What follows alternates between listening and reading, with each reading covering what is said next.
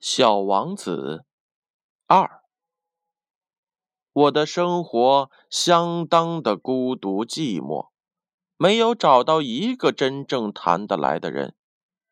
一直到六年前，在撒哈拉沙漠上，飞机发生了故障，飞机的引擎有什么东西出了毛病。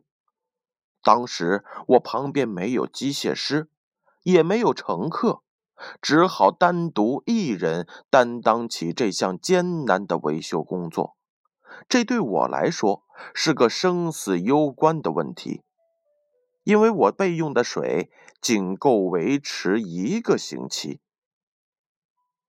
第一天晚上，我就睡在了离人烟千里之外的大沙漠上。比那大海中浮在木筏上漂流的遇难者还要孤单得多。黎明时分，当一个奇怪的弱小的声音叫醒我时，你可以想象我当时是多么的惊奇。这声音说：“你好，给我画一只羊。”什什么？给我画一只羊，我一下子跳了起来，好像是受到了雷击一般。我使劲的揉了揉眼睛，仔细的看了看，我看见一个异常奇怪的小人儿，正一本正经的凝视着我。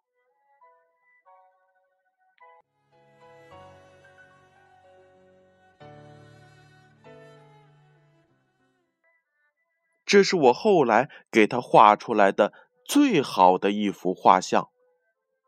说实在的，我画的要比他本人的模样逊色得多。这可不是我的过错。我从六岁起时，大人们就使我失去了当画家的勇气。除了画过那肚皮开着的和闭着的蟒蛇以外，再也没有学过绘画。我惊愕的睁着大眼睛看着这突然出现的小人儿。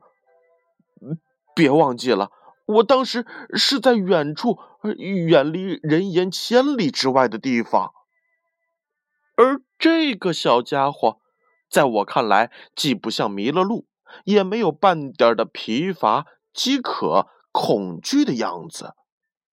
他丝毫不像是一个迷失在荒无人烟的沙漠中的小孩子。当我终于能说出话来时，我对他说：“你到底想在这干什么呢？”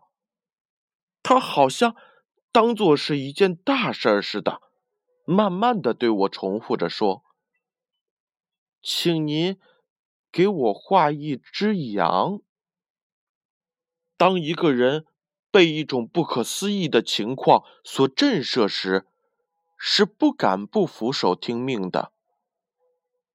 在这人烟绝迹的沙漠上，面临生死关头，我居然掏出一张纸和一支钢笔。尽管这种举动使我自己感到荒唐，这时我又记起。我只学过地理、历史、算术和语法，就有点没好气的对小家伙说：“我不会作画。”他回答说：“那没关系，给我画一只羊吧。”由于我从来没有画过羊，仅会过两张画，我就把其中一张，呃，就是那张肚皮闭着的蟒蛇。重新画了给他，不，不，我不要蟒蛇，他还吞了一头大象在肚子里。我听了他的话，简直是傻了眼。他接着说：“蟒蛇这动物太危险，一头大象又太占地方。我住的地方非常小，我要的是一只羊，给我画一只羊吧。”我给他画了，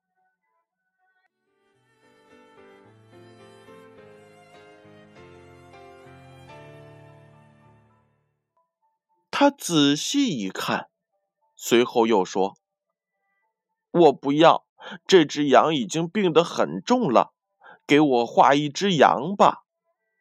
我又画了一张。这时，我的这位小朋友露出善意的微笑，宽容地说：“您看看，这里是一只小羊，这是一只公羊，头上有角。”我又重新画了一张，和前面的几幅一样。这一张又被否定了。这一只太老了，我想要一只能活得长久的羊。这一下子我可不耐烦了，因为我急于维修飞机的引擎，于是草草的画了下面的这张画，然后大声的嚷道：“这是一只箱子，你要的羊就在这里面。”我的这位鉴赏家居然喜笑颜开，这使我十分的惊讶。他说：“这正是我想要的。您认为这只羊需要吃很多的草吗？”问这个干什么呢？因为我住的地方非常的小，我给你画的羊很小，肯定是够喂养它的。他低下头。看这张画，不那么小吧？瞧，他睡着了。就这样，我认识了小王子。今天的故事就先讲到这儿。想听更多关于我和小王子的事，就让我们明晚再见吧。